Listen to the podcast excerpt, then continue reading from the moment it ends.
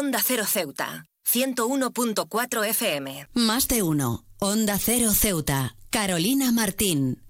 Cada 21 de febrero el mundo celebra el Día Internacional de la Lengua Materna, una ocasión significativa para reflexionar sobre la importancia y la diversidad de los idiomas que se hablan en todo el mundo. Este día, conmemorativo proclamado por la UNESCO en el 1999, busca promover la diversidad lingüística y cultural, así como fomentar el multilingüismo para preservar la riqueza y la herencia de esas lenguas maternas. Y es que no solo son una herramienta de comunicación, sino que también son portadoras de la historia, de la cultura y la identidad de un pueblo. Son los vínculos que conectan a las generaciones pasadas y presentes, transmitiendo valores, tradiciones y conocimientos acumulados a lo largo del tiempo. Sin embargo, a pesar de su importancia, muchas de ellas enfrentan amenazas de desaparición debido a la globalización, la urbanización y la influencia predominante de ciertas lenguas dominantes. Es esencial reconocer y proteger la diversidad lingüística, ya que cada lengua materna encierra un mundo único de expresiones, perspectivas y sabiduría.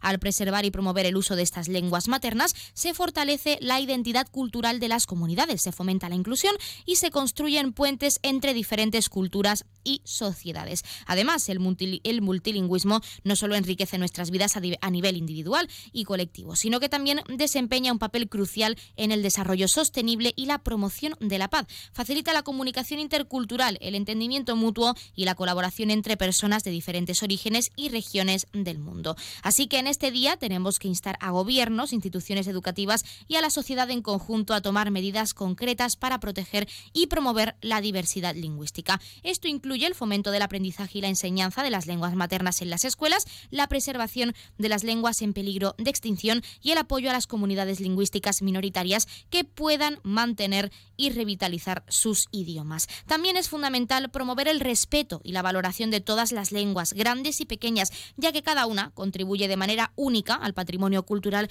de la humanidad. Al hacerlo no solo honramos nuestra diversidad y lingüística, sino que también avanzamos hacia un mundo más inclusivo, justo y comprensivo, donde todas las voces tengan la oportunidad de ser escuchadas y valoradas. Así que en este día tenemos que reflexionar y tenemos que seguir, seguir promoviendo esa diversidad que nos une, porque las diferencias, en este caso, en cuanto a lengua se refiere, son un puente entre comunidades.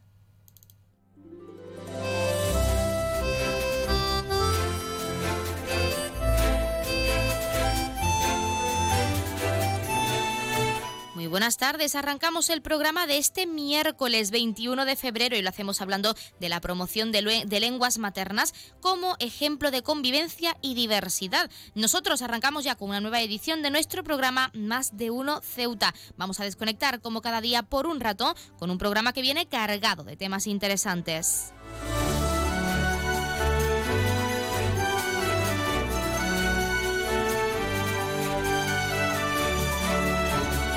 Y nos escuchan como cada día en el 101.4 de la frecuencia modulada y en las direcciones www.ondacero.es y www.ondaceroceuta.com. Ya saben que pueden como siempre participar en nuestro programa y pueden hacerlo de varias formas. En primer lugar y hasta la 1.42 menos 20 del mediodía que nuestra compañera Yurena Díaz les acerca toda la información local, pueden llamarnos al 856 200 179. Como cada día estaremos aquí hasta la 1.52 menos 10 del mediodía. También ya saben que pueden enviar una nota de voz o un mensaje a nuestro WhatsApp, que es el 639 40 38 11 o un correo electrónico a la dirección ceuta arroba onda Y otra alternativa ya saben que es contactarnos y seguirnos en redes sociales, que ya saben que estamos en Facebook y en Twitter en arroba onda cero ceuta.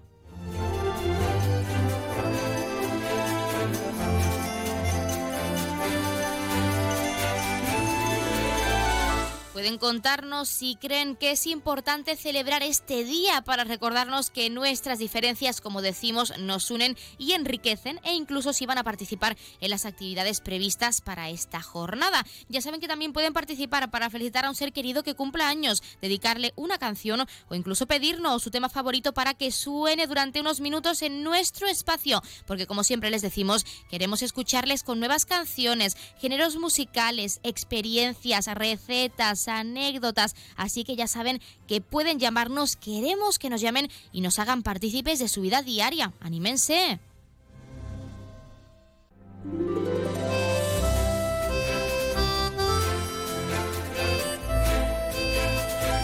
Pues como siempre tenemos muchas cosas que contarles cuando son las 12 y 25 minutos de este mediodía. Vamos a comenzar con nuestro programa. Tienen mucho que conocer en el día de hoy, así que no se pierdan ni un detalle, que arrancamos ya.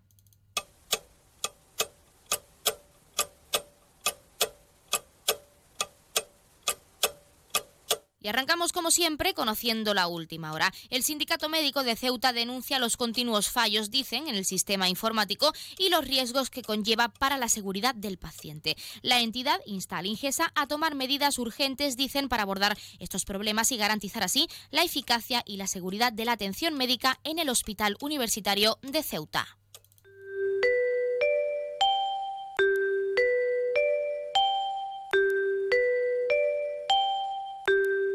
Ya tenemos la previsión meteorológica según apunta la Agencia Estatal de Meteorología. Para la jornada de hoy tendremos cielos cubiertos con temperaturas máximas que alcanzarán los 19 grados y mínimas de 14. Ahora mismo tenemos 17 grados y el viento sopla de componente variable, pero nos acercamos al poniente, así que prepárense.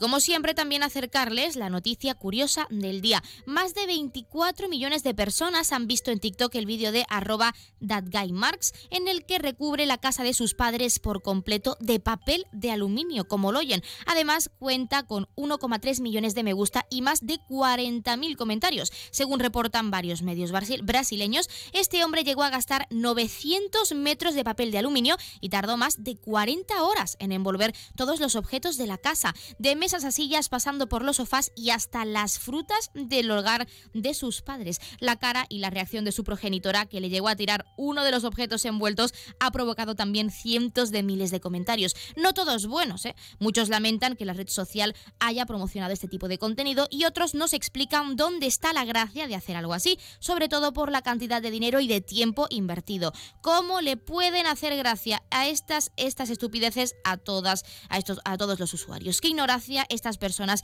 de hoy en día. Bajen este vídeo, no merece ser viral en lo absoluto. Espero que mínimo lo haya rentado para un vídeo. Me da claustrofobia, no sé por qué, y gringo siendo gringo. Son algunos de los comentarios con más me gusta en ese vídeo, que como decimos es viral, con más de 24 millones de reproducciones. Ya saben que pueden contarnos qué opinan, si se lo tomarían con humor o si desde luego harían como la su progenitora, la progenitora del usuario que grababa este vídeo, tirando uno de los objetos envueltos en papel de aluminio y por supuesto reaccionando de manera sorpresa, sorprendida pero a la vez enfadada.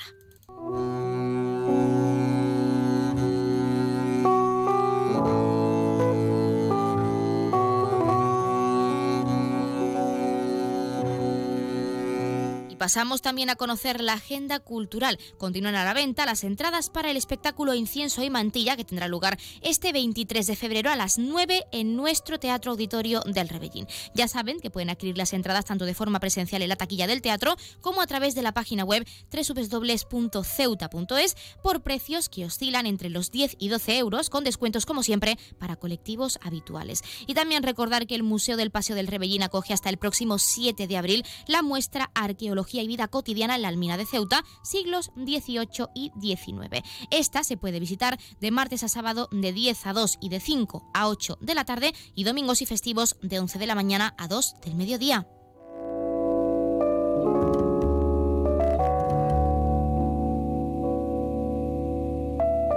Como es costumbre, también contarles qué ocurrió un día como hoy. En 1947, Edwin Land presenta la primera cámara fotográfica instantánea, la Polaroid Land Camera.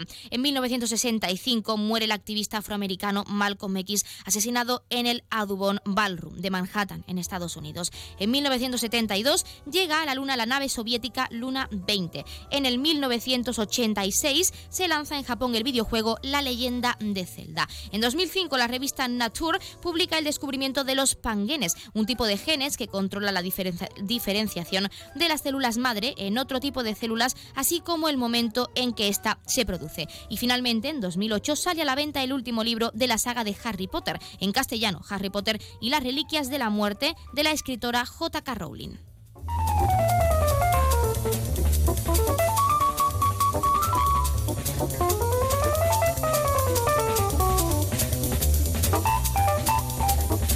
Como siempre también contarles qué le está ocurriendo esta semana uno de nuestros signos del zodiaco. Hoy es el turno de Leo. Leo, no tengas miedo a, a reinventarte perdón, de cero, de cambiarlo todo para empezar de nuevo. A veces es la mejor opción, Leo. No sirve de nada solucionar los problemas, poner una tirita si lo de abajo está infectado. Esta semana vas a darte cuenta de que tienes que tirar el puzzle y rehacerlo de nuevo. Es la mejor opción, como decimos, es lo que necesitas ahora para que la gente vuelva a tomarte en serio y sepa que te mereces estar donde estás por ser quien eres. Estás empezando un nuevo capítulo de tu vida y esta es la emoción que tanto necesitas. Reinvéntate a ti mismo, que al final puedes hacerlo, porque tú, Leo, si te planteas algo, esa cabecita loca tiene, tienes por seguro que vas a lograrlo.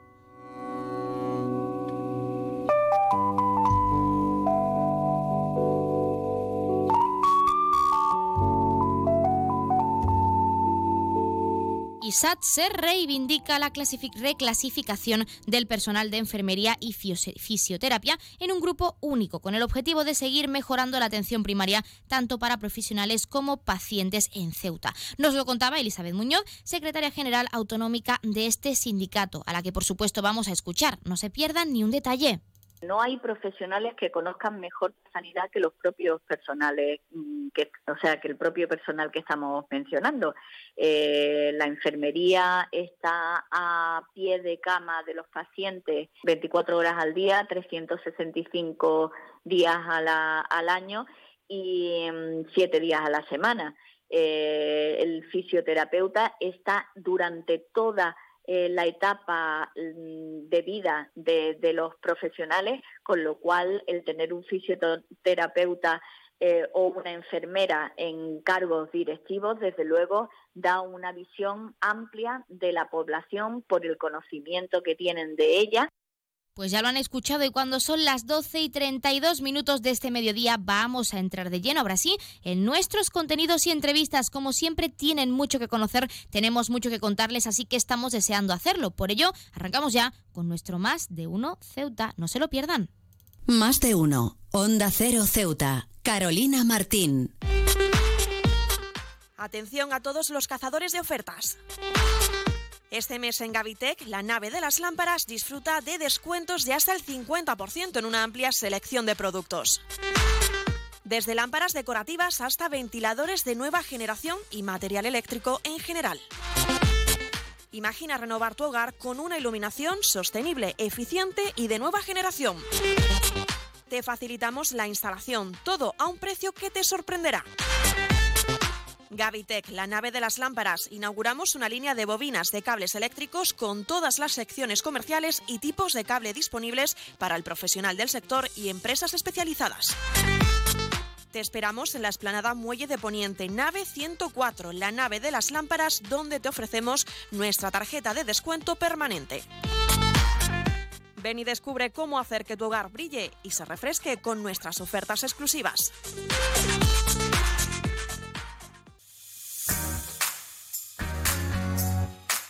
Aguas de Ceuta les recuerda a sus abonados que tienen a su disposición la oficina virtual donde podrán realizar múltiples gestiones, controlar sus facturas, consumos, realizar sugerencias o reclamaciones, modificar la domiciliación bancaria, activar o desactivar la recepción de sus facturas en formato papel. ACEMSA dispone además de una app en la cual podrán realizar avisos de averías, reclamaciones y disponer de acceso a diferentes links relacionados con nuestra empresa. Desde ACEMSA le recordamos nuestros teléfonos gratuitos 24 horas 910 21 56 y el 629 20 98 25 de mensajería WhatsApp y Telegram.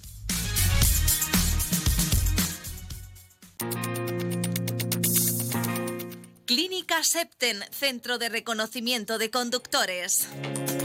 Promoción especial, reconocimiento médico para obtención por primera vez de permisos de conducción, antes 25 euros y ahora 15 euros. Foto incluida. Estamos por las mañanas y por las tardes. Horario de lunes a jueves de 14 a 21 horas y martes, miércoles y viernes de 8 a 15 horas. Teléfono 856 20 14 46. Marina Española 9. Clínica Septen, siempre tú.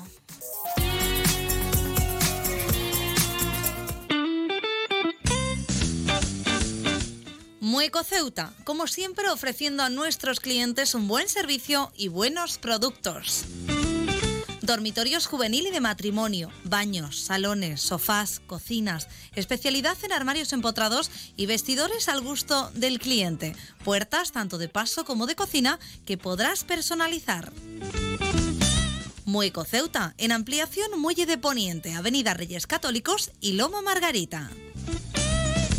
Mueco Ceuta, nuestro objetivo, la satisfacción de nuestros clientes.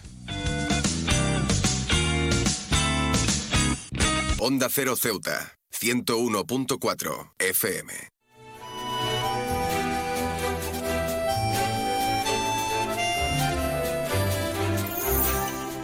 Por el Día Internacional de las Lenguas Maternas, desde hoy 21 y hasta el 23 de este mes de febrero, la Fundación Premio Convivencia realiza diversos talleres para compartir entre los ceutíes esa diversidad lingüística que tenemos en Ceuta, en esta ciudad. Para hablar de ello tenemos a su coordinador, que es Ernesto Sáenz de Navarrete. Ernesto, muy buenas tardes. Buenas tardes, Carolina. ¿Qué tal? Bueno, tenemos que ir por partes y en primer lugar queremos hablar de la iniciativa Hola a Todos, que en este caso, si no me equivoco, va dirigida a escolares, a estudiantes. ¿Cómo se va a desarrollar? Eh, bueno, pues esta iniciativa, que bajo el título genérico de Hola a Todos, venimos desarrollando ya desde hace 12 eh, años, si no me equivoco, eh, de manera conjunta con la Guía Educativa eh, que te enseña, de la Consejería de Educación, consiste en una serie de talleres destinados a escolares, con los que intentamos eh, poner en valor y destacar el, papel de las lenguas como, como, marcador de identidad cultural, en este caso como marcador de las cuatro identidades culturales que convivimos en la ciudad. Eh, para esta edición eh, tenemos prevista la asistencia de 11 centros escolares, y alrededor de unos 600 alumnos que vamos a repartir entre la mañana de hoy, el día 21, mañana y pasado. Eh, se va a desarrollar de 9, de 9 de la mañana hasta la 1 de la tarde. Y bueno, pues a través del juego y de actividades eh, tipo Scrabble o de dibujo o cuentacuentos, cada uno de los idiomas tiene una actividad diferenciada, vamos a intentar eh, de alguna manera poner en valor nuestro patrimonio o parte del patrimonio cultural inmaterial de la ciudad. Ernesto, también, si no me equivoco, vais a realizar dentro de este programa de actividades que tenéis pensado para este día el taller del barro a la tinta. ¿En qué consiste? Porque el título no nos deja mucho a la imaginación. Pues el taller, como parte de esta conmemoración, ya pensando en otros públicos, no solo los escolares, sino chavales ya un poco más mayores o de otros centros y también en el público adulto, como su nombre indica o, intentamos que indique, vamos a hacer un recorrido ya no solo por las cuatro lenguas maternas que conviven en nuestra ciudad, sino por todas las lenguas que se han hablado en el Mediterráneo, en todo el arco mediterráneo, a lo largo de la historia. Eh, en este caso muchas de ellas también obviamente han pasado por nuestra ciudad del barro a la tinta, pues porque vamos a empezar eh, con impresiones en, barro y terminar en la Edad Media islámica, llegando al cálamo y a la tinta, pasando por la escritura en jeroglíficos sobre papiro en Egipto, eh, escribir sobre un ostracón griego, eh, en la escritura fenicia, grabando en un amuleto, en atita. Vamos a, es un taller realmente divertido, realmente muy amplio y que nos va a adentrar en todas, insisto, en cómo ha evolucionado la escritura en todo nuestro entorno mediterráneo y por supuesto también en Celta a lo largo de los siglos. No es la primera vez que la Fundación Premio Convivencia realiza diversas actividades para este Día Internacional en concreto. Así que, además de estas actividades, ¿nos podrías adelantar si es que hay alguna novedad con respecto a otros años, a otras ediciones, a otros talleres, Ernesto? Bueno, la novedad de este año es el taller que celebraremos esta tarde y mañana, el taller del barro la tinta, que lo vamos a hacer de la mano de la empresa Arqueolidad, que viene de Madrid, que viene de, trabajar desde el Museo Arqueológico Nacional en otros museos y en diferentes comunidades autónomas. Esa es la novedad de este año. Como te decía, eh, el taller, la, actividad de Hola a Todos, que sí que es la que mantenemos fija, aunque vamos adaptando y modernizando eh, con el paso de tiempo. Y este año son esos talleres que tenemos esta tarde y mañana, que están destinados a un público entre 12 y 90 años, con lo cual queremos decir que pueden venir también pues padres con sus hijos, pueden venir, venir adultos solos o pueden venir chavales solos. Y con lo que buscamos, pues bueno, eh, lógicamente tampoco eh, se trata de que en una tarde vayan a hacer una tesis doctoral, pero sí abrirles los ojos, mostrarles un camino donde puedan ampliar sus conocimientos y adentrarse en este maravilloso mundo. Por cierto, que para el taller de esta tarde aún quedan algunas plazas disponibles. El de mañana está completo, pero para el de esta tarde todavía eh, puede apuntarse las últimas personas, los que lleguen rezagados a última hora.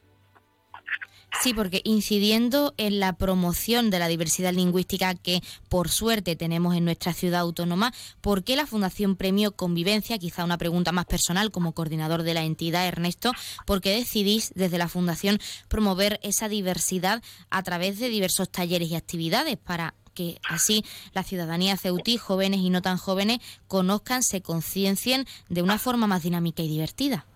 Eh, bueno, pues porque de alguna manera la, Fundación siempre trabajamos o buscamos trabajar eh, o acercarnos al público, acercarnos a la ciudadanía, pues siempre de una forma eso, amena, lúdica y divertida. De alguna manera todas nuestras actividades, o la gran mayoría, las planteamos de esta manera. Eh, trabajar sobre las lenguas maternas nace eh, a, partir de un acuerdo del Pleno de la Asamblea del año 2009 que que insta de alguna manera a todos los departamentos de cultura de la ciudad a celebrar y a conmemorar este Día de la Lengua Nosotros a partir de ahí, pues claro, eh, nosotros no somos un centro académico, no estamos para enseñar lenguas, no tenemos capacidad tampoco de hacerlo y buscamos eh, con esto una fórmula de fomentar y favorecer el conocimiento de no solo del castellano, que es la lengua oficial de nuestra ciudad, sino de las, lenguas maternas que, conviven con nosotros. De alguna manera lo que buscamos es que también los chavales y la ciudadanía eh, sepan o vayan conociendo qué habla o cómo habla su vecino o su compañero de clase o su compañero de trabajo, más allá de conocer exclusivamente el nombre de la lengua o de saber que tal cultura habla sindhi que la otra cultura habla hebreo. De hecho, no son, más allá del darilla, del árabe, eh, no son lenguas que se usen en el devenir cotidiano, en el, día a día de, la ciudad, se usan en los templos, en celebraciones especiales y algunos de ellos en casa. Entonces lo que buscábamos es sacar eso a la calle y que, todo el mundo pueda o vaya teniendo conocimiento de las diferentes lenguas insisto, no, no lo hacemos de esa manera lúdica porque no tenemos pretensión de enseñar darilla o castellano o, hebreo a, nadie, sino de, de alguna manera plantar la semilla o, que el gusanillo les mueva y que puedan después ampliar conocimientos por otras vías. Esa, y insisto, nuestra forma de trabajar en la Fundación siempre buscamos acercarnos o acercar la cultura de una manera divertida, lúdica y amena. Bueno, nos has comentado de hecho que hay pocas plazas disponibles, por lo que entendemos y también te preguntamos que la ciudadanía está concienciada. ¿Eso quiere decir que esperáis una gran acogida? ¿Cómo sentís al ver que la ciudadanía ceutí está deseando colaborar con vosotros? Eh, hombre, pues la verdad es que bien, cuando programas algo, cuando traemos alguna actividad nueva, la ciudadanía responde, nuestras actividades casi ninguna son tampoco para, para públicos de masa, no, no planteamos actividades para 2.000 personas o tal de las que se encargan otros departamentos, otras secciones de la Consejería de Cultura. Eh, cuando responden, pues bueno, de alguna manera eh, te dan la razón o te responden o te respaldan en que este tipo de actividades y de jornadas lúdicas pues interesan a los ciudadanos, en ocasiones a los más jóvenes y en ocasiones a los más, mayores. Eh, efectivamente, los, estos dos talleres, tanto el de que empieza esta tarde como el de mañana, han tenido muy buena respuesta. Eh, está todavía esta mañana está llamando a alguna persona para inscribirse y ya os digo que el de mañana está completo porque no no, no podemos atender a más público pero para el de hoy quedan todavía unas 8 o 10 plazas disponibles que seguro que a lo largo del día irán seguiremos con un goteo de llamadas y terminaremos cumplirlas pues para finalizar y lo más importante también para animar perdón, a la ciudadanía ceutí a que acudan estos tres días a estos talleres tan interesantes, ¿cómo les animas tú como coordinador de la Fundación Premio Convivencia y cómo pueden inscribirse al taller de esta tarde para el que aún quedan plaza o incluso para otra actividad que realicéis y para la que haya también disponible pues alguna plaza suelta para cualquier rezagado? Pues mira, pues es fácil la forma más directa es pasarse por nuestra sede, por, la, por el Centro Cultural, por la estación de ferrocarril y inscribirse aquí directamente, eh, llamando por teléfono también al 956-510-933, que es también una forma rápida e inmediata. Y por último, pues enviando un email a la Fundación Premio Convivencia al email correo arroba premioconvivencia.com. Pues Ernesto Sáenz de Navarrete, nosotros desde aquí animamos a la ciudadanía a que contacte con vosotros, a que participe dentro de lo que pueda, por supuesto, en estas actividades que realizáis por este Día Internacional de las Lenguas Maternas y agradecer también que nos hayas dado unos minutos en nuestro programa para hablarnos de todo lo que vais a englobar en estos tres días hasta el 23 de febrero para promover la diversidad lingüística de nuestra ciudad autónoma. Muchísimas gracias. Muchísimas gracias a vosotros. Y aquí estamos. Ya para la semana que viene tenemos previstas nuevas actividades eh, que también iremos declarando en los medios. Creo que de alguna ya también hay gente inscrita y nosotros encantados de atenderos.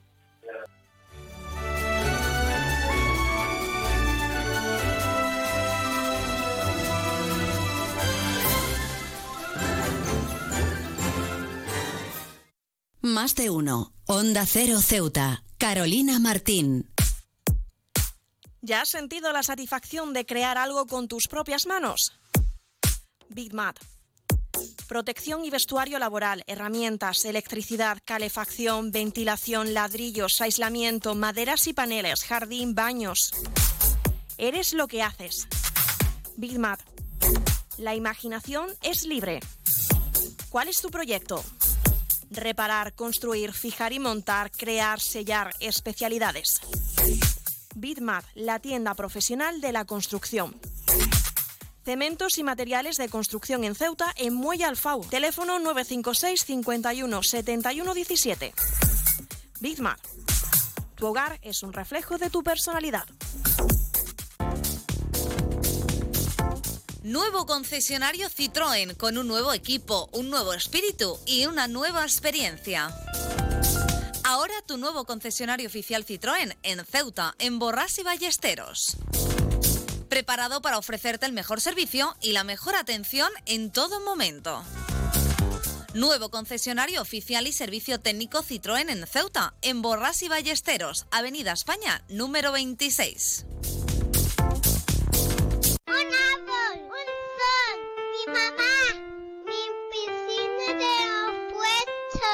Ahora los impuestos son cosa de niños. Servicios Tributarios de Ceuta se lo pone muy fácil. A partir de ahora podrá pagar sus impuestos a través de la página web tributosceuta.org. Solo necesitará una tarjeta de crédito y la carta de pago que recibió por correo y con un solo clic se ahorrará tiempo, colas y desplazamientos. Recuerde tributosceuta.org. Servicios Tributarios de Ceuta, Ciudad de Ceuta. Nuevo horario de caja de 8 de la mañana a 2 de la tarde.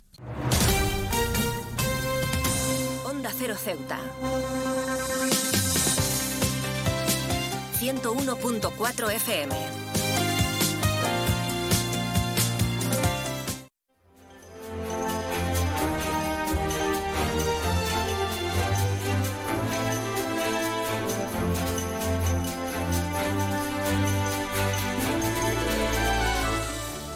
La compañía de teatro de César Martín se ha disuelto tras 13 años de trabajo en la ciudad autónoma. Y para hablar de esta situación tenemos con nosotros al propio César, a su director. César, muy buenas tardes. Buenas tardes, Carolina. Bueno, desde luego ha sido un mazazo conocer esta noticia, pero sí que incidir en cómo puede llevar a una asociación con tantos años de trabajo en el teatro, en el arte, el dar ese paso y disolverse. Bueno, la decisión de dar el paso, más que de dar el paso de disolvernos, ha sido de comunicarlo. Porque en la práctica nos encontramos con unas circunstancias que no nos permiten seguir haciendo teatro. Eh, nosotros desde hace ya tiempo no disponemos de locales de ensayo, no podemos ensayar nada más que pidiendo favores para que nos dejen zonas y francamente ya, ya no sé a qué más pedirle favores. Y luego tenemos un problema más grave incluso, que es que no disponemos de almacenes ni disponemos de lugares donde, donde guardar todo el material de atrezo, mobiliario. Hasta ahora lo hemos estado manteniendo con los fondos de la asociación pero esos fondos dependen de las funciones que hacemos. Claro, pues se han agotado y ya no podemos mantener el trastero que tenemos alquilado para mantener, para poder seguir haciendo teatro.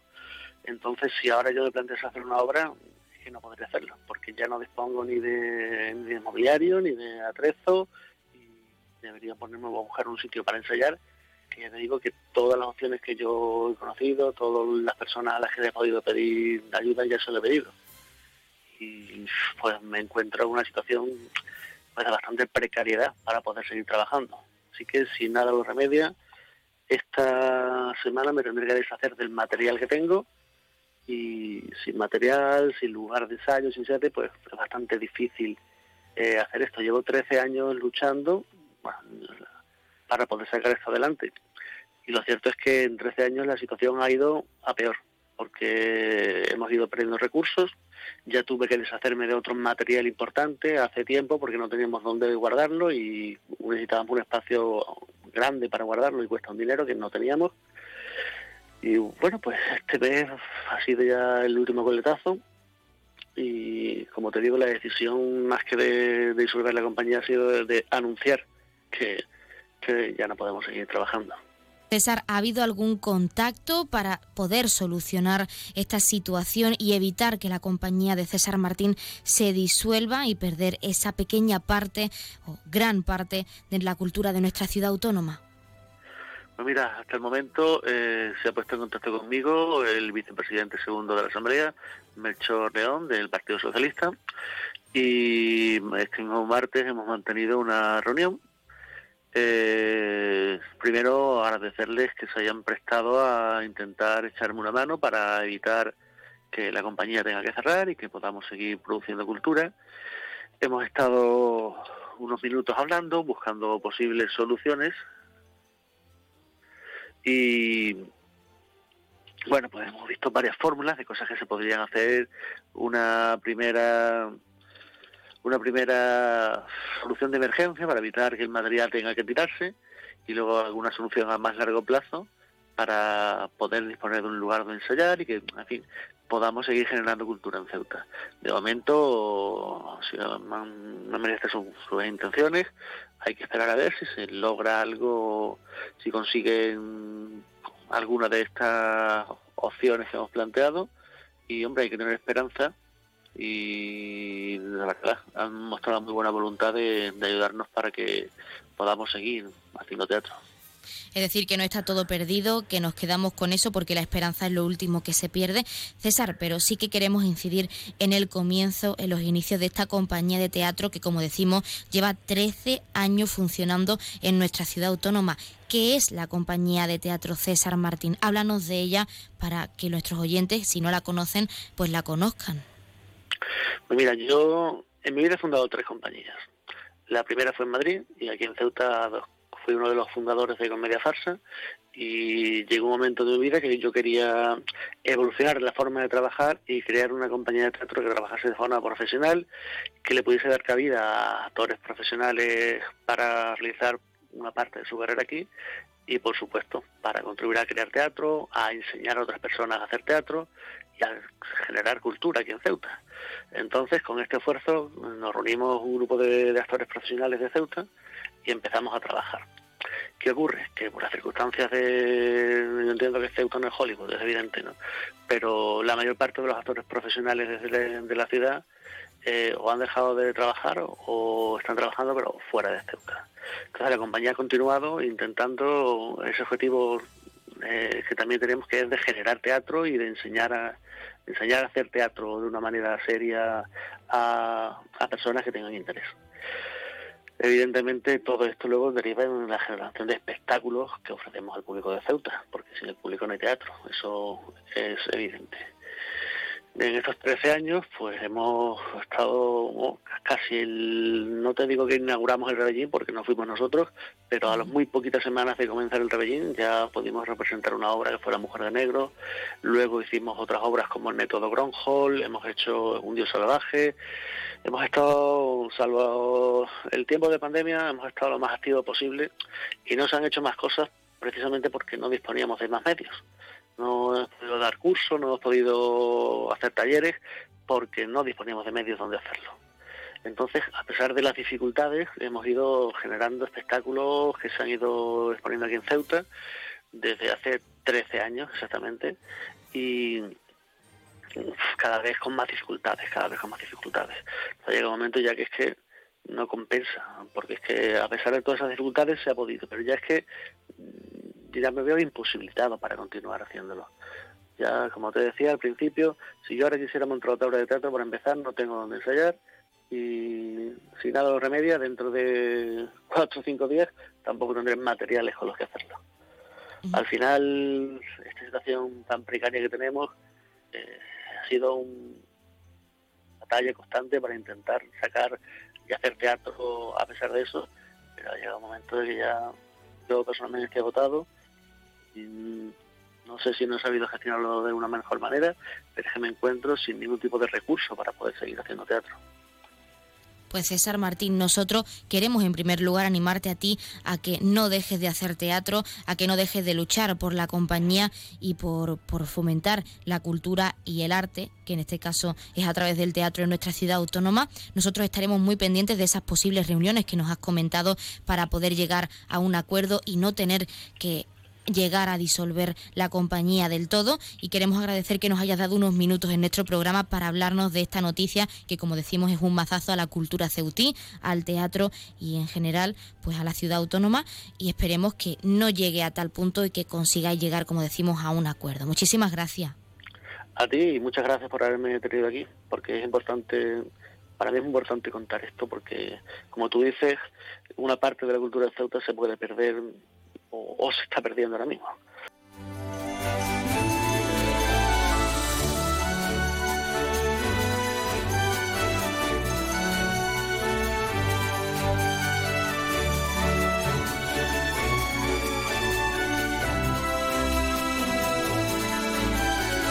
Pues nosotros, como siempre, nos estamos acercando a la una del mediodía, son las 12 y 58 minutos y como ya saben a esta hora, la una en punto, les dejamos en primer lugar con nuestros compañeros de Madrid que les acercarán tanto las noticias de última hora a nivel nacional de lo que ocurre en nuestro país como las noticias de interés a nivel internacional de lo que ocurre en el mundo y con el objetivo de que siempre nos mantengamos informados, de que siempre conozcamos la actualidad y lo más importante, lo que ocurre más cerca de nosotros. Y hablando de eso, también como cada día, les dejaremos con nuestros compañeros de Andalucía que como es costumbre les acercarán toda esa información a nivel regional. Nosotros regresamos con la segunda parte de nuestro Más de Uno Ceuta con más contenidos y entrevistas en directo a partir de la 1 y 10, una 12 minutos. Como es costumbre también lo haremos en primer lugar de la mano de nuestra compañera Llorena Díaz que nos deja como siempre ese pequeño avance informativo, esos titulares de cara a toda la información local que se está cocinando para acercarles también a partir de la 1.40, 2 menos 20 del mediodía. Recordarles, antes de dejarles con nuestros compañeros, que hasta esa hora, una 42 menos 20, pueden seguir participando en nuestro programa. Pueden hacerlo llamándonos en directo al 856-200-179. Pero si no han podido estar con nosotros, no se preocupen que tienen disponible nuestro WhatsApp, que es el 639 40 38 11 o nuestro correo electrónico ceuta arroba onda También estamos en Facebook y en Twitter en arroba onda cero ceuta. Por allí pueden contactarnos también. Ahora sí, les dejamos con nuestros compañeros. Regresamos enseguida, no se vayan.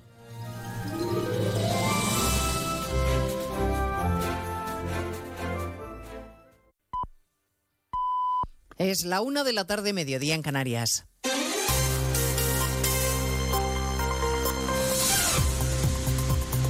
Noticias en Onda Cero.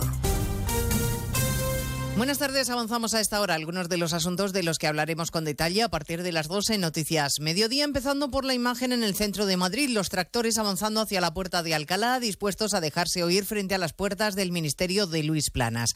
Unidad móvil de Onda Cero con José Luis Pérez Vicente y Laura Lorenzo. Empieza a andar esta manifestación porque ya han llegado los primeros tractores a la puerta de Alcalá, son un centenar que vienen de Arganda del Rey. El coordinador nacional de Unión de Uniones, Luis Cortés, convocante de esta protesta, se quejaba de los problemas que han tenido para llegar a Madrid. Lo que pueda pasar hoy aquí de tensión en el ambiente, porque claro, la gente está muy cabreada porque tenemos 400 tractores parados en un solo punto. Tenemos otros 200 que vienen del norte también parados. O sea, tenemos ahora mismo del orden de 800, 900 tractores parados que no permiten llegar a Madrid. Entonces, mientras no lleguen todos los tractores que están en la carretera de Madrid, la manifestación de aquí no se mueve. Encarrilan ya la calle Alfonso XII para llegar hasta el Ministerio de Agricultura. La patronal del sector pesquero en Galicia avisa de que el lunes se sumará a las protestas del campo y de que también quieren reunión con el ministro, al que por cierto le ha dado un vaído, un vértigo cuando le preguntaban en el Congreso por las tractoradas. Un contratiempo sin consecuencias durante la sesión de control en la que Sánchez y Feijóo se han vuelto a enfrentar. Usted empezó mintiendo sobre lo que hago sigue mintiendo sobre lo que digo y ahora miente sobre lo que pienso. Por mentiras me gana usted por goleada. ¿Con qué, señor Feijó, nos quedamos? Señoría, ¿nos quedamos con aquel que negocia la amnistía y los indultos con los independentistas por la mañana o con aquel que les llama terroristas por las tardes en las manifestaciones que ustedes convocan? Bueno, tras su intervención en el hemiciclo, Sánchez ha viajado a Rabat, ha llegado ya a Marruecos, donde le va a recibir el rey Mohamed VI, esta vez sí. Moncloa presume de buena relación con el vecino del sur y admite abiertamente de que este buen clima responde al cambio histórico de criterios sobre el Sáhara.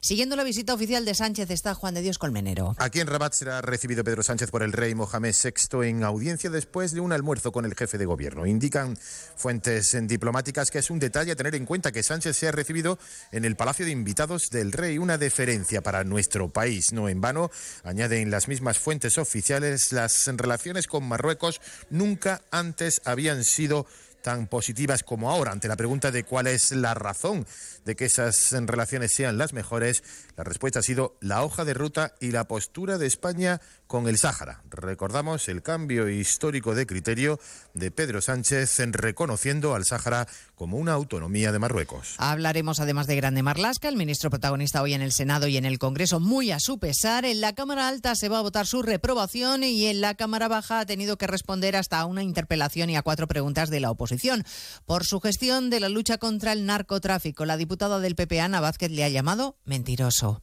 Es usted un auténtico mentiroso. Desmanteló ese grupo y ha bajado las incautaciones. Pero usted sigue aquí con el tralala que tiene siempre. Mire, hoy la Guardia Civil está desgarrada, dolida y abandonada por su ministro. Están utilizando la tragedia, como es el asesinato de dos guardias civiles, para mentir y sacar rédito político. No merece usted condecorar a los muertos cuando ha abandonado a su suerte a los vivos. A partir de las 2 de la tarde les contaremos lo que se va conociendo de la noticia que les adelantábamos este mediodía, la detención de la mano derecha de José Luis Ábalos, el exministro y hoy diputado del Partido Socialista, el arresto de Coldo García Izaguirre por el presunto cobro de comisiones ilegales por adjudicar contratos relacionados con la compra de mascarillas en la peor época de la pandemia.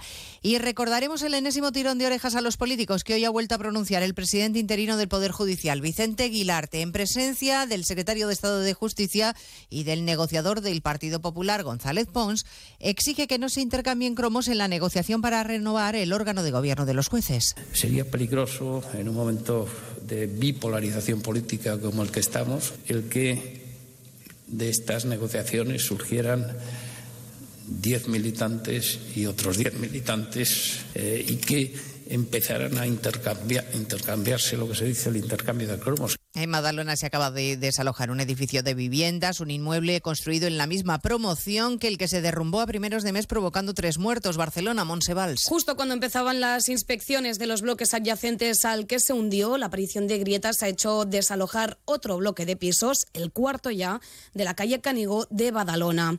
Hasta el momento solo había sido necesario desalojar los bloques adyacentes al número 9, que es el que cayó.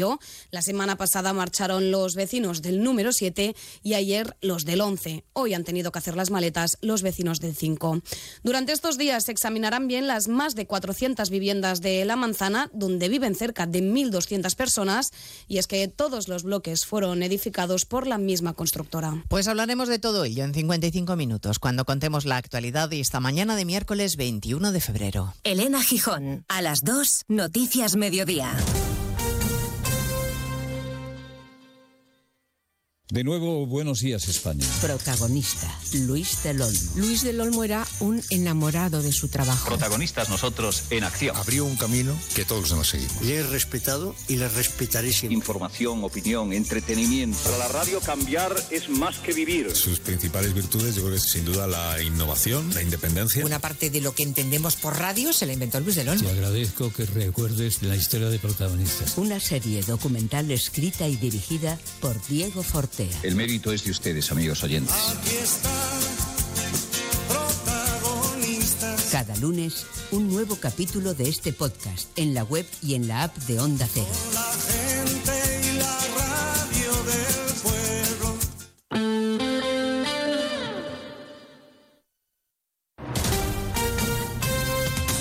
Andalucía, Onda Cero.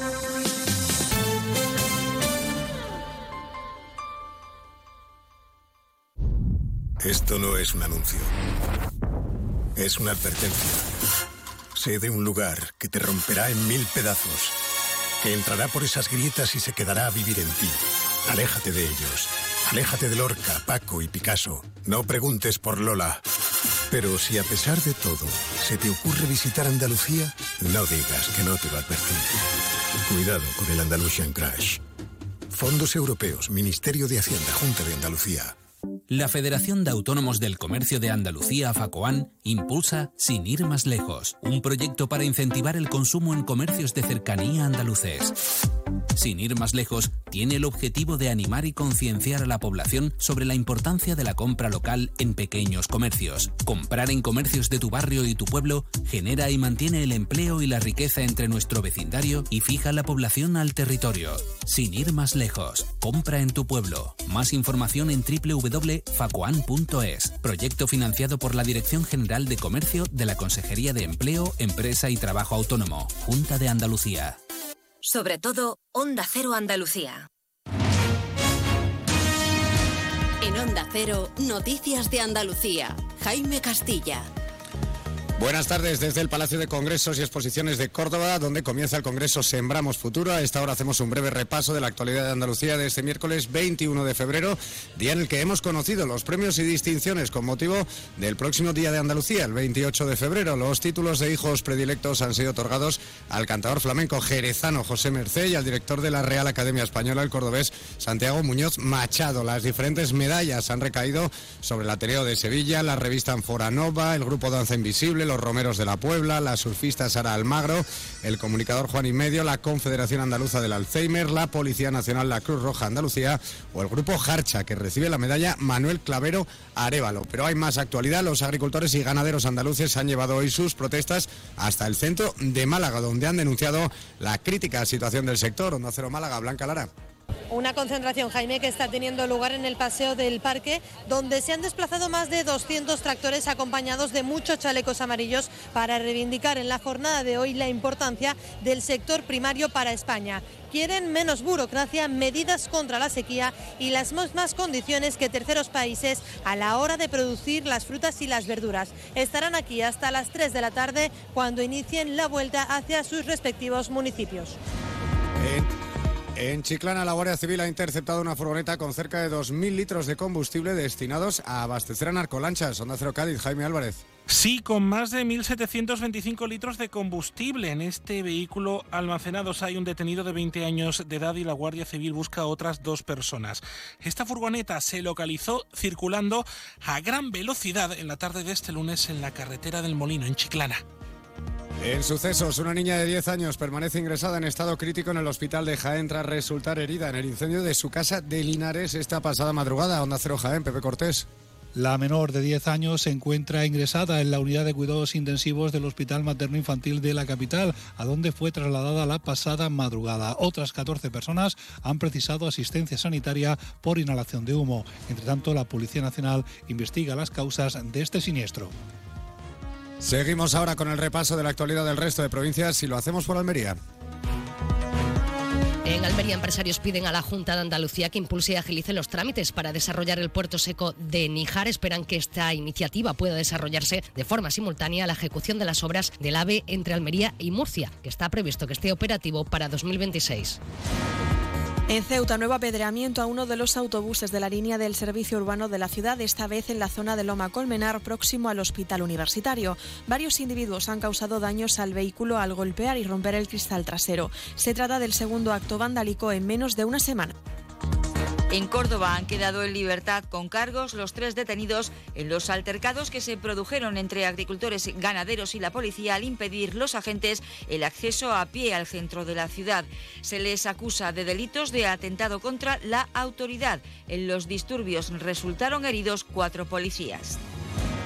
En Granada, la Consejería de Salud y Consumo, a través de su Dirección General de Salud Pública y Ordenación Farmacéutica y en coordinación con la Escuela Andaluza de Salud Pública, ha iniciado esta semana las sesiones de trabajo de los cuatro grupos designados para elaborar el documento de la candidatura de la ciudad para albergar la sede de la futura Agencia Estatal de Salud Pública.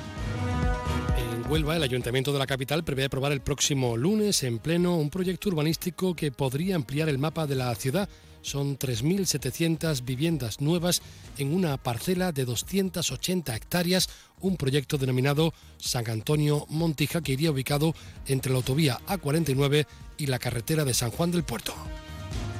Y en Sevilla la Policía Nacional ha desarticulado una organización criminal dedicada al tráfico y explotación de personas que deja 15 detenidas, todos ellos hombres de nacionalidad rumana y 21 víctimas liberadas, entre ellas una mujer embarazada y originarias de Rumanía y de Moldavia. Eran sometidas a trabajos extenuantes en fincas de Castellana y Cantillana y Brenes, con jornadas inhumanas sin posibilidad de beber, comer o hacer sus necesidades.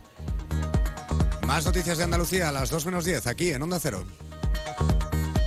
Onda Cero. Noticias de Andalucía. Los andaluces somos líderes en poner el alma en todo. En sacar una sonrisa. En dar siempre la bienvenida. Somos líderes en el arte de sentir. En echarle coraje al día a día. En exigirnos cada vez más. Somos líderes en entendernos. En amarnos. En escuchar a los demás. Tenemos mucho que celebrar 28 de febrero, Día de Andalucía, Junta de Andalucía. Onda Cero Andalucía se desplaza al Palacio de Congresos de Córdoba con un amplio despliegue informativo y un programa especial Andalucía Capital. El miércoles 21, desde Córdoba, le contamos todo lo que acontecerá en el Congreso Sembramos Futuro. Digitalización, formación y empleo agrario. Sembramos Futuro forma parte de la iniciativa Universidad PYME organizada por Fundae en colaboración con SEPE y la Junta de Andalucía y financiada por los fondos Next Generation.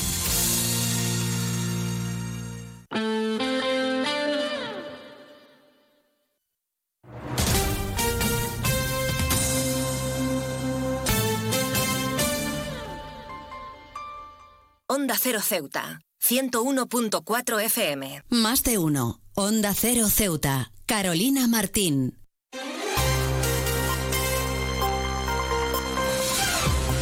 Pues regresamos con la segunda parte de nuestro Más de Uno Ceuta y como siempre lo hacemos de la mano de nuestra compañera Llorena Díaz, que está preparada con ese avance informativo, así que vamos a darle paso ya. Llorena Díaz, muy buenas tardes, ¿qué nos tienes que contar hoy?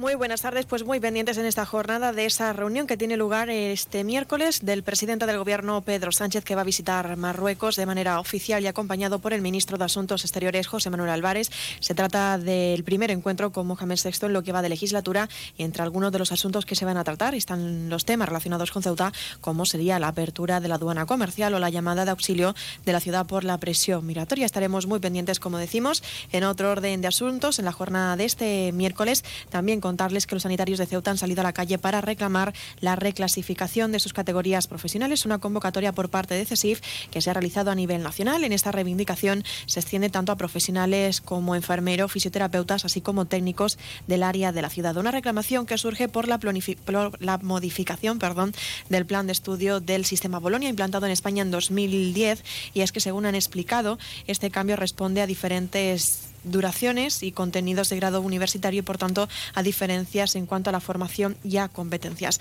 Y en otro orden de asuntos, también contarles que en la jornada de hoy, el presidente de la Autoridad Portuaria, Juan Manuel Doncel, ha dado la bienvenida a los participantes del primer seminario de la red de cruceros y fluviales de los destinos náuticos sostenibles de España, una iniciativa impulsada por la Cámara de Comercio y que tendrá una recepción por parte de la ciudad en la jornada de mañana jueves. Serán recibidos todos los participantes en el Salón del Trono por el presidente de la ciudad, Juan Vivas. Y también contarles que el servicio de autobuses de Angevicés ha sufrido un nuevo ataque en la jornada de ayer por la noche y es que según ha informado, eh, según se ha informado, varios individuos han causado daños al vehículo al golpear y romper el cristal lateral del vehículo. No hay que lamentar daños personales, pero continúan investigándose los hechos porque es el segundo acto vandálico en menos de una semana. Recuerden que esta información tan solo es a modo de titulares y que las noticias de Ceuta regresan, como saben, a partir de las 2 menos 20 del mediodía.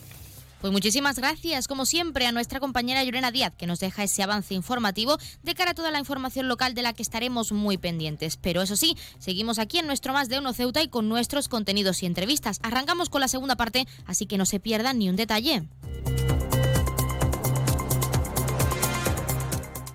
Más de Uno, Onda Cero Ceuta, Carolina Martín. Si eres de los que se duermen con las noticias, aquí eso de despertar interés se nos da bien. Nos acompaña Pedro Sánchez. He tratado siempre de, cumplir con mi palabra. ¿Y por qué nos ha mentido tanto entonces, presidente? Señor Díaz Feijóo, buenos días. ¿Está usted insinuando que la dirección de correos ha tenido algún interés en que no se repartieran a tiempo los votos por correo? Pocos se atreven a preguntar lo que todos queremos saber, pero en Onda Cero contamos con más de uno. Si escuchar lo mismo de siempre te cansa, despiértate con Alsina. Más de uno con Carlos Alsina. De lunes a viernes desde las 6 y siempre que quieras en la web y en la app. Onda Cero, tu radio. 298, 299, 300 ovejas. Cuando consigues dormir, la noche pasa en un abrir y cerrar de ojos. Y cuando no, también. Porque si no puedes dormir, Gema Ruiz tiene el programa de radio que te reconcilia con la noche. Con actualidad, cine, curiosidades, música, juegos y la colaboración de los oyentes. ¡Baja esa voz! ¡Que no son horas! No son horas. De lunes a miércoles a la una y media de la madrugada, los jueves a las tres y siempre que quieras en la web y en la app. 301 302, 303. Onda Cero, tu radio. Onda Cero Ceuta, 101.4 FM.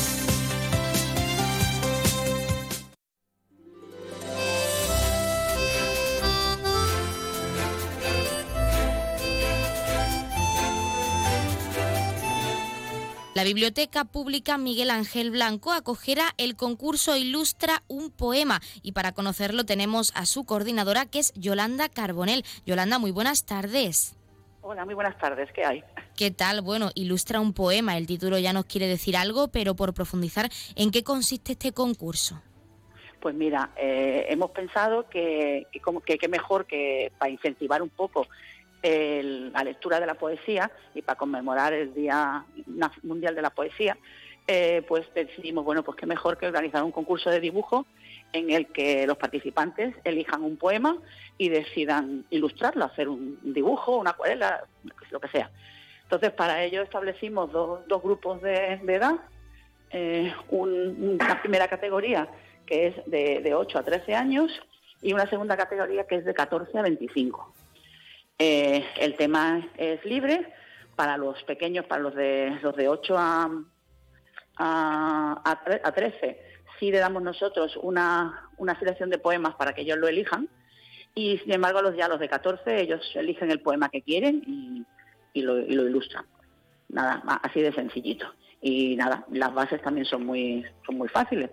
Eh, se aceptan, eh, cada, cada, cada persona puede presentar dos dibujos que tienen que ser inéditos y con la, técnica que ellos, que ellos quieran, no hay nada.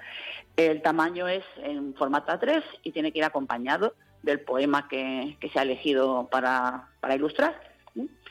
Y nada, los trabajos se presentan aquí en la Biblioteca Miguel Ángel Blanco hasta el día 30 eh, de marzo y ya unos días después pues, fallaremos el, el premio, los dos premios tienen aún bastante tiempo para poder participar y preparar su poema, pero sí que nos gustaría profundizar un poco más en el desarrollo de este certamen. ¿Cómo se va a llevar a cabo de aquí a ese mes de marzo? Pues mira, en el momento le estamos dando publicidad, se, están, se han contactado con, todos los institutos y colegios de, Ceuta para que se lo digan a, a los alumnos, aquellos que estén interesados y, bueno, y hemos pensado también hemos dado un plazo grande porque están las vacaciones de, Semana Santa por medio, la Semana Blanca, para que tengan más tiempo eh, para presentar los dibujos. Y los dibujos, conforme vayan llegando, se irán exponiendo aquí en la galería de exposiciones que tenemos en la, biblioteca. Y, luego, pues eso, cuando ya esté, esté finalizado el plazo de entrega, a partir del día 1 de abril, pues nos reuniremos con miembros de la biblioteca Adolfo Suárez y miembros también de la Escuela de Arte para que valoren y, den las puntuaciones a, a los distintos cuadros. Yolanda, aunque nos lo has comentado por encima, porque al final lo que se pretende con este concurso es dar voz a ese día de la poesía, si no me equivoco, y también nos gustaría preguntarte, quizá un poco para eh, conocer desde tu punto de vista como coordinadora de esta biblioteca pública, Miguel Ángel Blanco, es por qué habéis elegido esta temática o por qué, o con, con qué objetivo, perdón, pues habéis decidido dar el paso y realizar para conmemorar este día un concurso en concreto. La verdad es que la idea me la, me la dio un profesor de la Escuela de Arte, eh, que él había puesto como una tarea a sus alumnos que, cogiendo poemas de Luis López Anglada, eh, pues que los ilustraran y hicieran una selección. Entonces me pareció muy buena, muy buena idea y digo, pues venga, pues vamos a coger dos cosas, vamos a coger por un lado el arte y por otro lado la poesía. Y, le damos más mayor visibilidad que la poesía es, un género que no sale mucho eh, en préstamo. De hecho, la Biblioteca Pública Miguel Ángel Blanco siempre realiza actividades relacionadas con el arte, como puede ser el club de lectura, para fomentar esa parte de este medio de expresión. Y en concreto, en Ilustra un poema, sí que nos gustaría saber por qué crees que es importante darle voz a la poesía, que los jóvenes, en este caso, que son la generación del futuro, pues se conciencien y también desarrollen su creatividad, en concreto con esta ilustración de un poema eh, a libre elección la poesía es un género un poco que pasa desapercibido. Hay mucha gente que no se atreve a decir que, lee poesía o te dicen, no, no, no, yo la poesía que va, yo no la entiendo. Y sin embargo, cuando se acercan a ella eh, con una actividad, mm, descubren que sí, que tienen sensibilidad, que la entienden, que la conocen, que no es la idea preconcebida que tenían de la, de la poesía las actividades que hemos hecho nosotros con, por ejemplo, con María Jesús Fuentes, cuando presentó su libro Al Ilván que traza la luna, pues mm, la gente se fue encantada, porque no, no se esperaban eso de, la poesía. Se, fueron muy contentos. Y entonces, pues lo mismo, es darle un poco más de, visibilidad a, los distintos poemas que hay y a, los grandes autores de la poesía. Hablando de eso, y ya que nos has comentado esa actividad que realizasteis con María Jesús Fuente, donde además de leer el poema se representaba, si no me equivoco, con, con, la temática, sí que nos gustaría también saber si en este caso, en Ilustra un poema, también los jóvenes tendrán un espacio para poder representar ese poema que han ilustrado o realizar, eh, compartir con sus compañeros pues de una forma más dinámica también. Pues eso todavía no lo tenemos muy muy claro. Estamos pensando a ver cómo se puede hacer, que puede ser muy interesante, pues cuando se haga, se fallen y se entreguen los premios, pues sería muy interesante que se leyeran distintos poemas eh, seleccionados.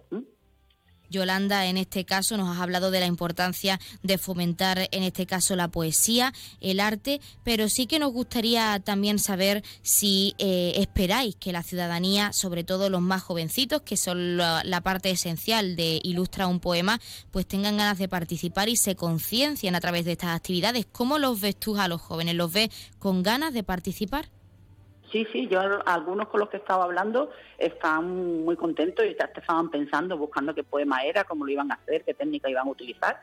Y luego, vamos, se me ha olvidado decirlo, eh, el, concurso tiene un premio, un premio jugoso que es al ganador de cada grupo de edad, tiene un cheque regalo de 100 euros en material de arte O sea que, que también es un aliciente. Pues para finalizar y lo más importante, porque tienen bastante tiempo para poder preparar un poema, para poder ilustrarlo y poder contactar con vosotros e inscribirse en este certamen tan interesante. Pero en tu caso, como coordinadora de esta biblioteca pública, Yolanda, ¿cómo les animas tú o por qué les animas a participar? Pues bueno, lo primero, el, por el premio, que eso es lo primero que llama la atención a la gente joven. Y, luego, pues porque se lo van a pasar muy bien, van a fomentar la creatividad, van a, van a poder mostrar su, su trabajo y sus obras y a la vez van a, buscar y van a decir qué poema le ha gustado y, y qué, poema, qué poema han elegido pues nosotros también les animamos a participar, que tienen hasta finales de ese mes de marzo para poder contactar con vosotros y participar en Ilustra un poema. Y también, Yolanda Carbonel, agradecer que nos hayas dado unos minutos para hablar de esta actividad tan interesante y que organizáis desde la Biblioteca Pública Miguel Ángel Blanco con el objetivo siempre de fomentar el arte en nuestra ciudad autónoma y para los más jóvenes. Muchísimas gracias. Gracias a vosotros.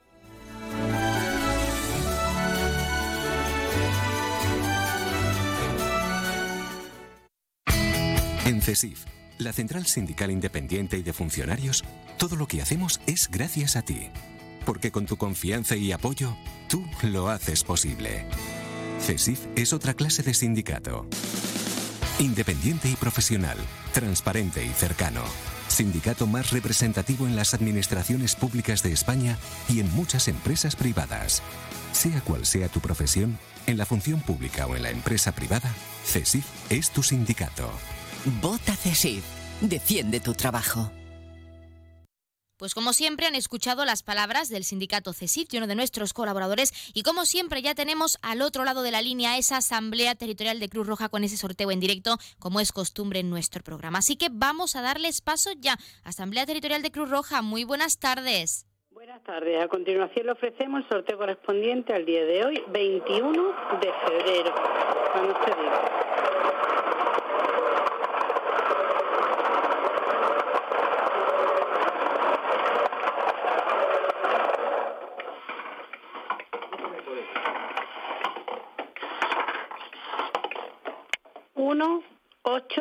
cero. El número agraciado ha sido 180. Felicitación a los ganadores desde Cruz Roja. Un cordial saludo y hasta mañana.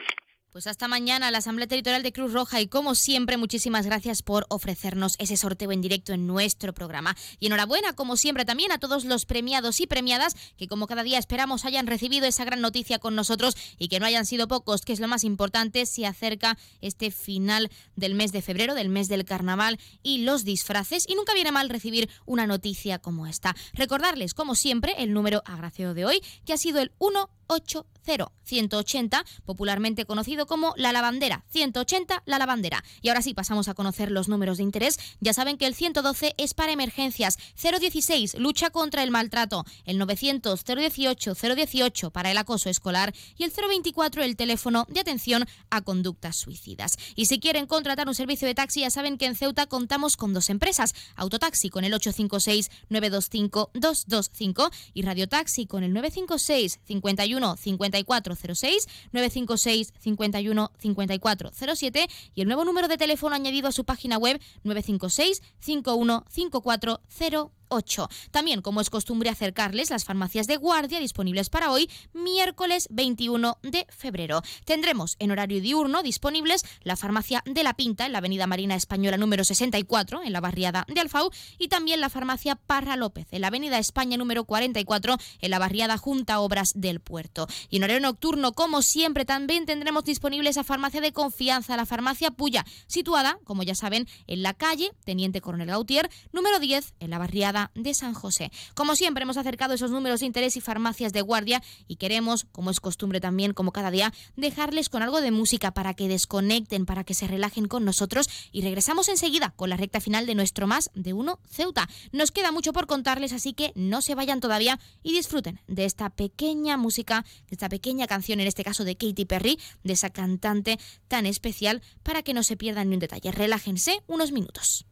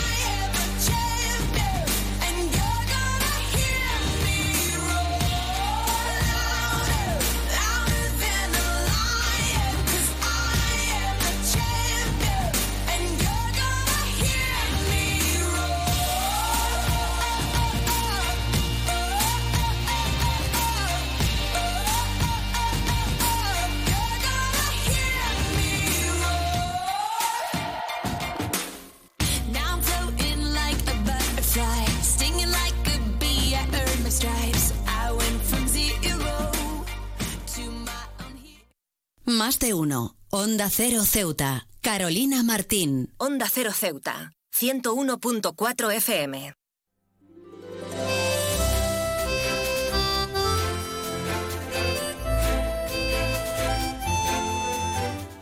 Continuamos con nuestra sección Gente de Ceuta y en este caso queremos hablar de la directora de la Escuela de Danza de Rosa Funot, que es la propia Rosa Funot, y está en nuestro estudio con nosotros. Rosa, muy buenas tardes. Hola, buenas tardes, Carolina. ¿Qué tal? Bueno, en primer lugar, bienvenida a nuestro estudio, a nuestra casa, que también es tu casa, ya, ya lo sabemos, y sí que nos gustaría en primer lugar, para empezar esta sección, como siempre hacemos, es conocerte a ti, no solo como directora de la Escuela de Danza, sino como persona detrás de esta forma de expresión de la danza, del arte. ¿Quién es Rosa Funo? Bueno, pues Rosa Funo es una apasionada de lo que hago, porque tengo que reconocer que mi vida, desde que me levanto hasta que me acuesto, es, es tema danza nada más. O bien estoy dando clases o estoy pensando en el próximo proyecto, en vestuario, en músicas, o sea que mi vida gira en torno a la danza desde que tenía pues cuatro añitos que mi madre apuntó a sus cuatro hijas a, ballet, las cuatro hemos hecho danza, hemos terminado las carreras en el conservatorio de danza, o sea que fue una pasión frustrada de mi madre que la supo aplicar muy bien en sus hijas. Bueno, de hecho, has abierto tu escuela de danza con muchos años y mucho trabajo detrás en funcionamiento en nuestra ciudad. Háblanos de cómo decidiste tú dar ese paso y abrir tu propia escuela para dar a conocer ese arte que lleváis pues trabajando desde pequeñita a todos los ceutíes y a todas las ceutíes. Sí, bueno, eh, yo comencé mis estudios de danza aquí en Ceuta con el profesor Cristóbal Fernández hace ya muchos años, muchísimos años.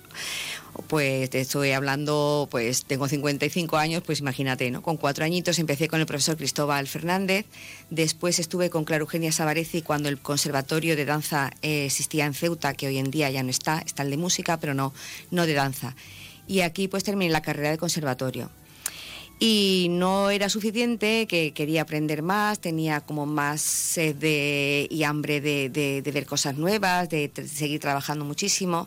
Y entonces mi madre, como vio esa pasión en mí, más que en mis hermanas, pues entonces me mandó a estudiar fuera a Zaragoza y allí estuve estudiando en el estudio de María de Ávila que es un estudio de alto rendimiento, y, ahí estuve trabajando la danza clásica pues 24 horas al día, mañana y tarde. Y después de aquello, pues bueno, lo que pasa siempre, que te enamoras y quieres, quieres establecer tu hogar y tu casa. Este, este el, padre de mi hijo era de aquí, y, bueno, eh, viví aquí, entonces pues me, me, trasladé aquí con mi familia también, mis padres que siempre han estado aquí, y entonces lo vi como un lugar bueno y bonito para mí para, para, formar mi familia. Y aquí pues pasé de ser estudiante de danza en Zaragoza a ser maestra de danza. Abrí mi estudio, un estudio muy chiquitito en el Paseo de las Palmeras, que estuve muy poquito tiempo allí con bueno, con muy poquitos alumnos, yo me acuerdo que tenía que pagar más de alquiler que lo que realmente sacaba de, beneficios de mis alumnos, pero me daba igual. Yo, bueno, era una pasión lo que tenía por enseñar y ahí estuve durante, creo que fue año y medio, dos años, y luego ya me pasé al Casino Militar donde estoy ahora y, y ahí llevo pues 38 años. Así que imagínate toda la vida enseñando. Han pasado por mi escuela apellidos de Ceuta, mm, todos y más y ahora tengo pues a generaciones de hijas de mis primeras alumnas, incluso alguna nieta, o sea que han pasado muchas alumnas por ahí. Sí, es un estudio que para mí es mi casa, es mi hogar tu casa y la casa de la mayoría de ceutíes en nuestra ciudad autónoma e interesados e interesadas por el arte y la danza. Sí que también preguntarte, Rosa, a nivel personal, ¿cómo te sientes echando la vista atrás, más de 30 años trabajando y todo lo que has conseguido en esta escuela de danza? ¿Cómo te sientes? ¿Qué significa para ti? Pues sobre eso, sobre todo me siento muy agradecida muy agradecida porque siempre he encontrado con el calor de la gente, con el calor del público. Yo recuerdo cuando hacíamos los festivales en San Amaro, que era una barbaridad, este, los espectáculos llenos de gente, no cabía gente en el parque de San Amaro, luego cuando los, los hacíamos en el auditorio de la Marina lo mismo, en el parque marítimo, ahora como llevamos al teatro es un aforo más reducido, pero yo recuerdo de a lo mejor empezar el espectáculo a las 9 de la noche y desde las 4 de la tarde ya había gente en cola para poder entrar. Entonces recuerdo mm, muchísimo cariño en, la ciudad de Ceuta con, los ceutíes, con los caballas y sobre todo agradecimiento, Carolina. O sea, yo para mí eh, agradecer todo lo que yo he podido vivir aquí en Ceuta, eso es un regalo, un regalo. Y hablando de Ceuta, porque siempre hacemos esta pregunta, ya que también es muy especial en tu caso como persona que fomenta el arte en nuestra ciudad autónoma, como Ceutí de corazón, con esa escuela de danza tan escuchada, tan conocida en Ceuta, por supuesto. ¿Qué significa para ti esta perla del Mediterráneo?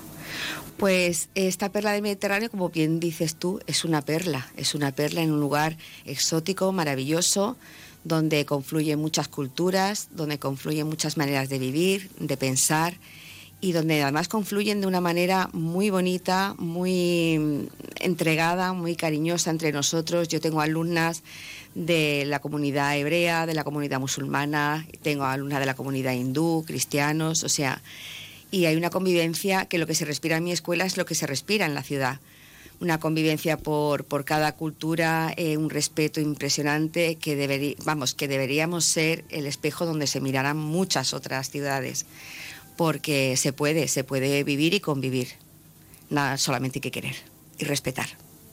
Rosa, pues para finalizar y como siempre hacemos también para animar a todos nuestros oyentes que sean de la península, que tengan pensado visitarnos en Ceuta y conocer todo lo que ofrecemos aquí, que no es poco, tú misma nos lo has dicho, ¿cómo les animas tú como ceutí de corazón, como profesional que lo que pretende al final es fomentar la cultura en Ceuta para que nos visiten, para que vengan a esta joya que tenemos en el norte de África y nos conozcan también a nosotros? Pues yo les animaría a vivir esta, a, vivir y a, y a experimentar unas horitas aquí en la Perla, que España no termina en el Peñón, en Algeciras, sino que hay un poquito más, un cachito más de España, donde eh, aquí el sol, la convivencia, la alegría, el respeto, la buena comida, la buena gente está en cada calle. Entonces animaría que pasaran por aquí. La gente que viene se enamora de Ceuta, ¿eh? Todo hay que decirlo. Porque yo tengo amigos de la península que han venido aquí y lo primero que dicen, yo no sabía que Ceuta era así. O sea, es como un pequeño oasis, es como un paraíso. Digo, sí, sí, es la gran desconocida. Entonces animo a que todo el mundo pudiera venir aquí a conocer nuestra ciudad y nuestra gente maravillosa. Pues nos quedamos con ese mensaje final y Rosa Funod, agradecer que nos hayas dado unos minutos en nuestra sección y en nuestro programa, en nuestro estudio, para hablarnos de ti, para abrirte en canal, dejarnos conocerte a ti y toda la trayectoria en cuanto a tu escuela de danza se refiere. Muchísimas gracias. Muchas gracias a ti, Carolina, por llamarme, por contar conmigo siempre.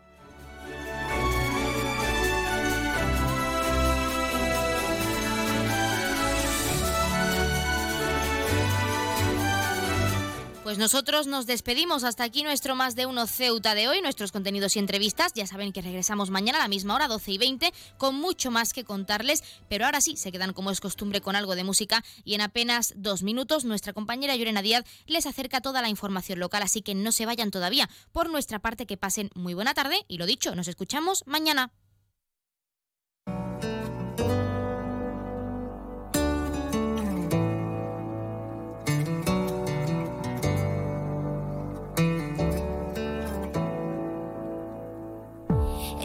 Caminando sola por la calle, pensando, Dios, qué complicado es esto del amor. Se preguntó a sí misma cuál habría sido el detalle que seguro Cupido malinterpretó. Él daba como cada noche vueltas en la cama Sonó de pronto una canción romántica en la radio. Quizá fue Michael Bolton quien metió el dedo en la llaga. Y como le faltaba el sueño fue a buscarlo. Los dos estaban caminando en el mismo sentido. Y no hablo de la... Onda Cero Ceuta. 101.4 FM. Noticias. Onda Cero Ceuta. Llurena Díaz. Muy buenas tardes, son las 2 menos 20 del mediodía de este miércoles 21 de febrero. Llega la hora de noticias de nuestra ciudad. Es la hora de noticias en Onda Cero.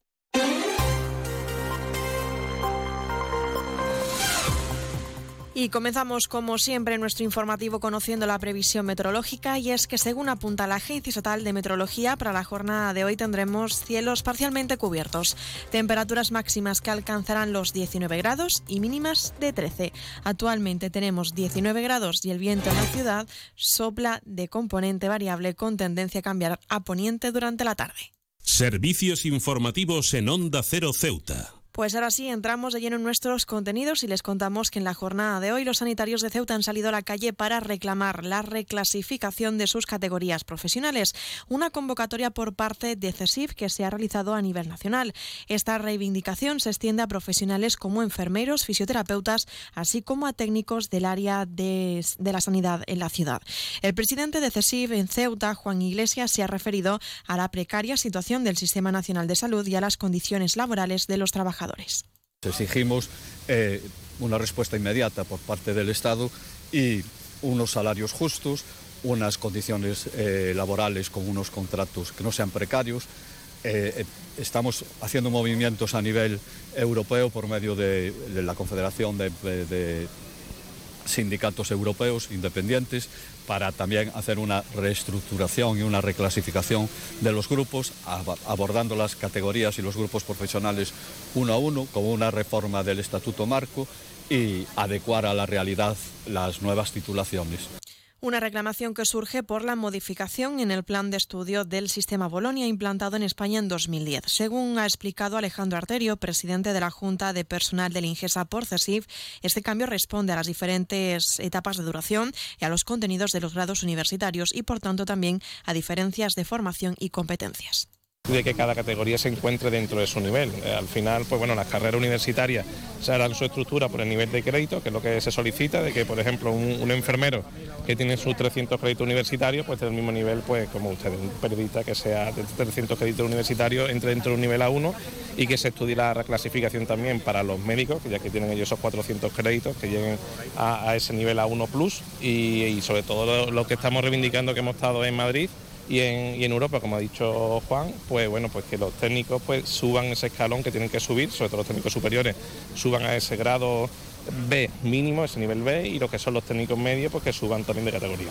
Desde CESIF se quieren adaptar estas titulaciones, reconsiderar grupos y actualizar el estatuto marco. Además, se están activando acciones a nivel europeo para la configuración de estudios en técnicos superiores de sanidad a grados universitarios de que cada categoría. Ahí entraríamos no solo con los médicos, sino que ya que CSI reclama para, para, todos los profesionales, pues como hablamos, los arquitectos también hacen su carrera de seis años y tienen esos 400 créditos al final de, de carrera profesional, entonces deberían de tener también ese nivel A1 plus. O los técnicos especialistas, que en Europa son graduados universitarios y aquí nos encontramos con los que son técnicos especialistas con una formación de FP de grado medio, que también habría que adaptar esas titulaciones a la realidad europea. Y cambiamos de asunto. El presidente de la Autoridad Portuaria de Ceuta, Juan Manuel Doncel, ha dado la bienvenida a los participantes del primer seminario de la red de cruceros y fluviales de los destinos náuticos sostenibles de España. Una iniciativa impulsada por la Cámara de Comercio y con distintas líneas de trabajo, lo explica el propio presidente Doncel. Cumpliremos con dos aspectos fundamentales. Eh, el aspecto de la sostenibilidad en el transporte, porque son transportes cercanos, transportes sostenibles, dentro de lo que marca el libro blanco de la Unión Europea. Esto está muy relacionado con la política de sostenibilidad y la economía azul del, del clúster. Y por otro lado está la zona de desarrollo comercial. ¿no? Aquí también es importante la labor que haga eh, la Cámara de Comercio, porque tiene que ser muy significativo esos destinos, esas zonas que eh, vayan a estar interconectadas porque al final lo que va a haber es un desarrollo también. Daremos a conocer los diferentes municipios, daremos a conocer las excelencias patrimoniales que pueden tener la ciudad, que en el caso de Ceuta son muchas, ¿no? Y será también un impulso de desarrollo comercial. Y pasamos a hablar de política y es que, es que Vox Ceuta ha criticado los resultados trasladados por el presidente de la ciudad, Juan Vivas, tras su encuentro con el ministro de Interior, Fernando Grande Marlasca.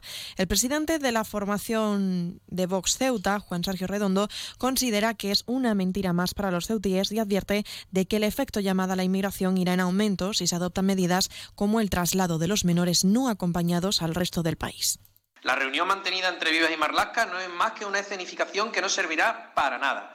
Lo veremos porque la presión seguirá con la llegada continua de inmigrantes a la ciudad. Incluso la visita del presidente del gobierno a Marruecos este miércoles conllevará otro repunte en la entrada de inmigrantes a Ceuta. No se puede ser más sumiso. Vivas solo representa la voluntad igualmente sumisa y complaciente de un electorado local que incomprensiblemente elección tras elección contribuye con su voto a perpetuar esta indignidad, sumisión y cobardía. Onda Cero Ceuta, 101.4 FM. Más noticias en Onda Cero y el audio de Vox, el corte de Juan Sergio Redondo, se refería precisamente a esa visita que va a tener lugar este miércoles entre el presidente del Gobierno, Pedro Sánchez, de forma oficial, y que será acompañado por el ministro de Asuntos Exteriores, José Manuel Álvarez, a Marruecos para reunirse con Mohamed VI, que es la, el primer encuentro tras la legislatura, tras aprobada la presente legislatura.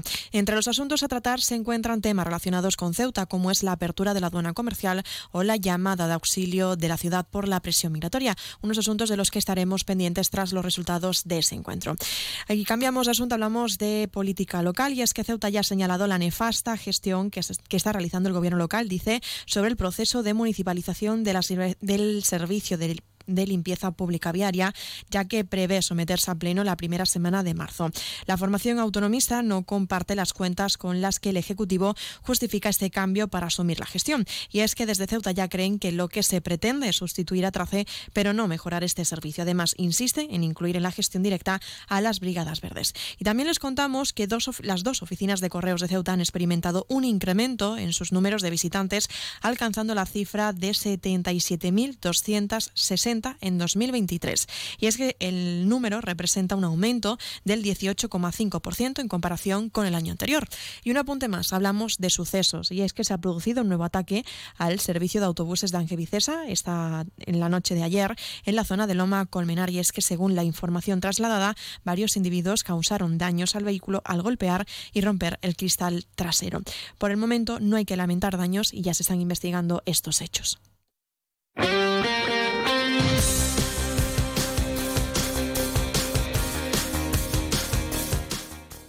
Pasamos a hablar de la información deportiva. Les contamos que se han agotado las plazas para la prueba Vuelta al Hacho organizado por la Asociación de Natación en Aguas Abiertas, una competición cívico-militar que está prevista para el próximo día 13 de julio, siendo además una prueba puntuable para la Copa de España en esta modalidad. 200 plazas que estaban disponibles y que el ICD ha valorado positivamente la participación de los nadadores de la ciudad como los deportistas foráneos que vienen a Ceuta para poder participar en esta prueba.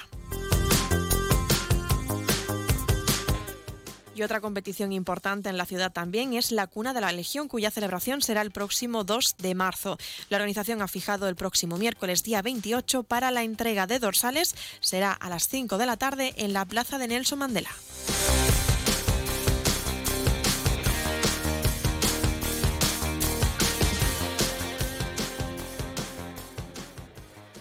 Noticias. Onda Cero Ceuta. Llurena Díaz.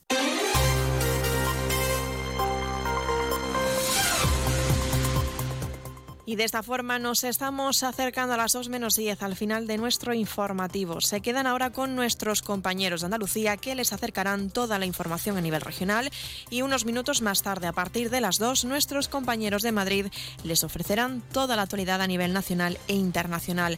Volvemos mañana jueves, como siempre, a partir de las 8 y 20 de la mañana para contarles en nuestro matinal todas las noticias que tengan lugar a lo largo del día de hoy.